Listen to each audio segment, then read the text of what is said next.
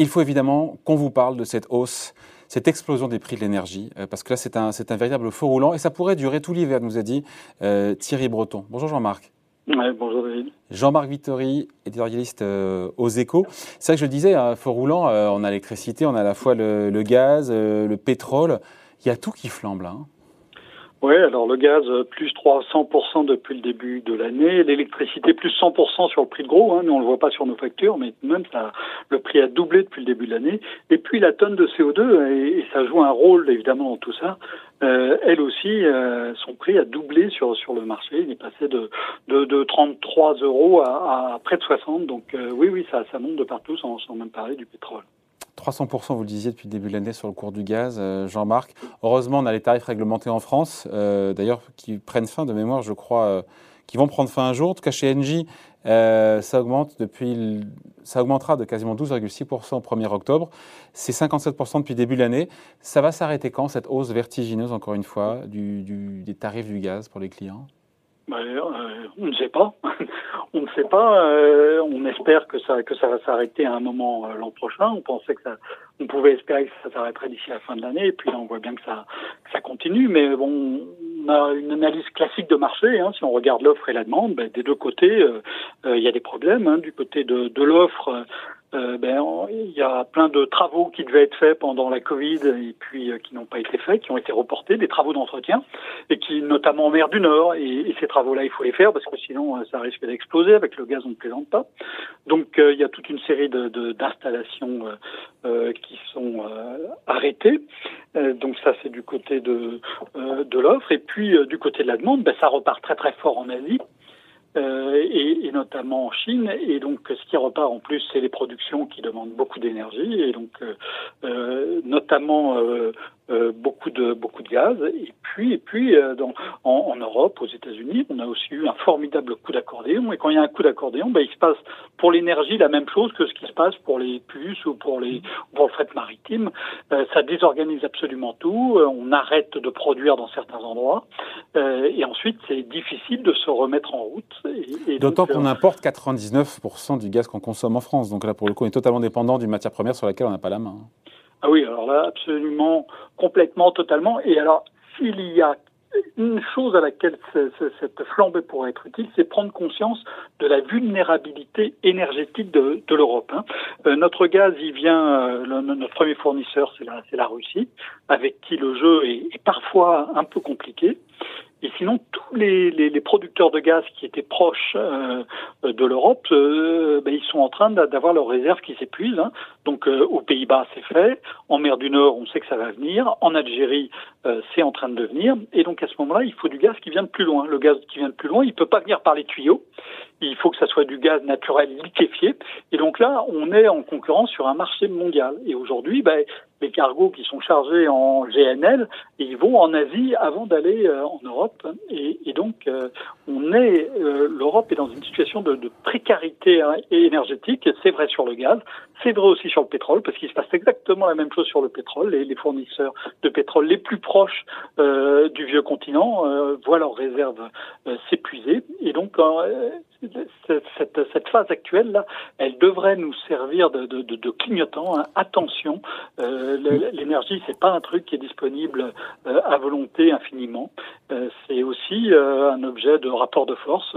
On le voit avec la Russie, on l'a vu dans d'autres époques avec les pays du Golfe sur le pétrole. Donc voilà, il faut après le consommateur, Jean-Marc, le consommateur français en tout cas pour l'instant, il est relativement épargné puisqu'il y a ce qu'on appelle les tarifs réglementés et donc on se pas en pleine poire pour le gaz. Euh, la flambée des cours pour le coup. Mais si j'ai bien lu, je ne suis pas un expert, euh, le tarif réglementé, ça ne durera pas tout le temps. Je crois qu'en 2023, oui, oui. il y, en oui, il y a une, étape, euh, une, étape, tout à fait majeure en 2023. Alors, il y a, a d'autres choses hein, qui amortissent le choc. En France, on a beaucoup de taxes. Hein. Et donc, quand il y a beaucoup de taxes, euh, ben, le, le, pétrole ou le, le c'est le, seul aspect positif. C'est le seul aspect positif. Eh oui, ben oui, mais le pétrole, il représente le quart euh, ou, ou, ou, le cinquième de notre de, de, de, notre indécence. Euh, le, les, les, quatre euh, cinquièmes restants euh, ou les sur le gaz aussi. Des taxes. Sur le gaz aussi. Et, euh, sur, sur, le gaz, ça joue moins, mais sur l'électricité, ça joue et ça joue de plus en plus. Hein. On a plus du tiers de notre facture d'électricité qui consiste en taxes, taxes pour financer les énergies renouvelables, et puis aussi d'autres taxes, dont une, une, une, très jolie taxe, moi que j'aime bien, qui, qui s'appelle la taxe d'acheminement. Et vous savez ce qu'elle achemine cette taxe Elle achemine en fait de l'argent vers le régime de retraite des salariés euh, du secteur de l'électricité parce que leur régime est, évidemment déficitaire. Allez, euh, petite digression, mais on a compris le message. Moi, ma question, et on y vient au sujet du jour, parce que c'est la question qu'on se pose, pourquoi cette flambée de notre facture d'électricité en France? C'est que euh, pourquoi des hausses de tarifs, encore une fois, qu'on a chez nous en France, en termes de facture, je parle d'électricité comme chez nos voisins, alors que notre électricité, pardon, si j'ai bien compris, elle n'est pas au gaz, elle n'est pas au charbon, elle est nucléaire. Bah, l'électricité produite, en, produite en France est largement euh, d'origine nucléaire, effectivement, mais on est sur un marché européen et c'est un choix qui a été fait euh, euh, il y a longtemps. Et sur le marché européen, ben, vous avez deux façons hein, de fixer les prix euh, sur, sur un marché de ce type-là.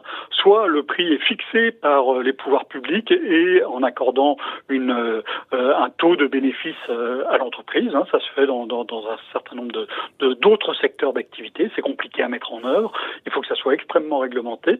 en Europe, le choix qui a été fait est un choix différent et c'est le cas à peu près partout dans le, dans le monde. Hein. C'est le marché qui fixe le prix et le marché, ce qui fixe le prix, c'est ce qu'on appelle la le, le, le, le kilowattheure euh, marginal, c'est-à-dire la dernière unité d'électricité de, qui, qui, est qui est produite, celle qui est produite donc avec la technique la plus chère.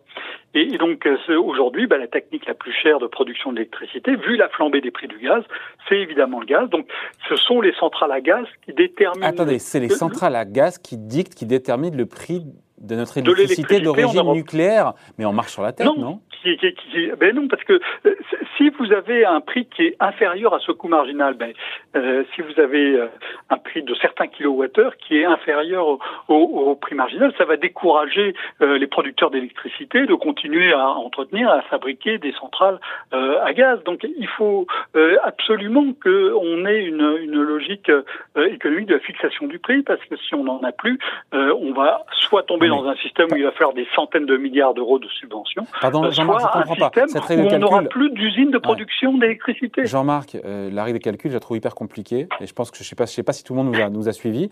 Pourquoi, encore une fois, le, enfin, pour produire cette électricité, on passe par du nucléaire sur lequel on a la main pourquoi on devrait avoir une flambée des, encore une fois, de d'un point de vue euh, fondamental euh, de production ben, Il y a un autre choix à faire, c'est fermer le marché dire ok la France euh, alors bon il faut ça suppose évidemment au passage qu'on sorte de l'Europe tout ça mais on dit bon bah la France produit son électricité garde son électricité pour elle. Et à ce moment-là elle s'organise comme on veut comme elle veut pour fixer le pour fixer les prix euh, donc c'est majoritairement du nucléaire mais quand il n'y a pas assez de nucléaire il faut même autre chose. Et donc euh, on s'organise différemment pour euh, pour financer le pour pour pour payer le prix de l'électricité. Mais on est on est à l'échelon européen et nous avons fait tous ensemble un choix européen qui est un choix d'un marché unique qui se défend pour toute une série de raisons, hein, parce que euh, ben, quand c'est, euh, par exemple dans un univers où on va aller de plus en plus vers des énergies renouvelables, euh, c'est mieux d'avoir un marché unique de l'électricité parce que quand le vent souffle au nord de l'Europe, ça permet d'avoir l'électricité au sud et quand le soleil brille au sud de l'Europe, ça permet d'avoir l'électricité au nord. Il y a tout un intérêt, il, y a, il, y a, plein de raisons hein, qui font qu'on a intérêt à avoir un marché, un marché. Mais toujours-il qu'en tout cas, ce mode de calcul aujourd'hui nous pénalise aujourd'hui nous en tant que particuliers dans notre facture d'électricité Aujourd'hui, oui, mais demain, ça peut être, euh, ça peut être exactement euh, l'inverse. Voilà. Donc, euh, évidemment, au moment où on est pénalisé, euh, au moment où le prix du gaz euh, s'envole et fait flamber les prix de l'électricité en Europe, on dit que ce système est absurde, qu'il faut le remettre à bas. C'est d'ailleurs ce que dit Bruno Le Maire. Mais il faut voir qu'on a aussi, qu'on a aussi d'autres périodes, qu'on a aussi d'autres choix, qu'il y a des moments où la France a besoin de s'approvisionner en électricité non d'extérieur. Et, et, donc, voilà, c'est, il faut avoir la cohérence du choix énergétique. Et ça, c'est quelque chose qui est toujours très très compliqué en France. Un petit mot juste pour finir, Jean-Marc, l'arrivée de, fournisseurs euh, alternatifs d'électricité. On nous avait dit, on nous avait promis que cette libéralisation du secteur de l'électricité, que ça ferait baisser la facture pour les, pour les ménages français. On a le sentiment que ça ne s'est pas, pas, vraiment passé comme ça, en fait. Hein. Oui, oui, bah, vous avez raison. Ça ne s'est pas passé comme ça. Euh, il y a une erreur de sans doute de conception au départ. On a pensé que le marché de l'énergie était comme le marché des télécoms. Ça a très très bien marché dans les télécoms. Hein. Euh, la, mise en concurrence a permis un développement extraordinaire euh, des télécoms mobiles. Hein. Je rappelle qu'avant l'apparition d'un troisième opérateur de télécom en France, les deux opérateurs en place disaient il y a la place en France, il y a un marché en France, en France de 5 millions d'abonnés au mobile et on n'ira jamais au-delà.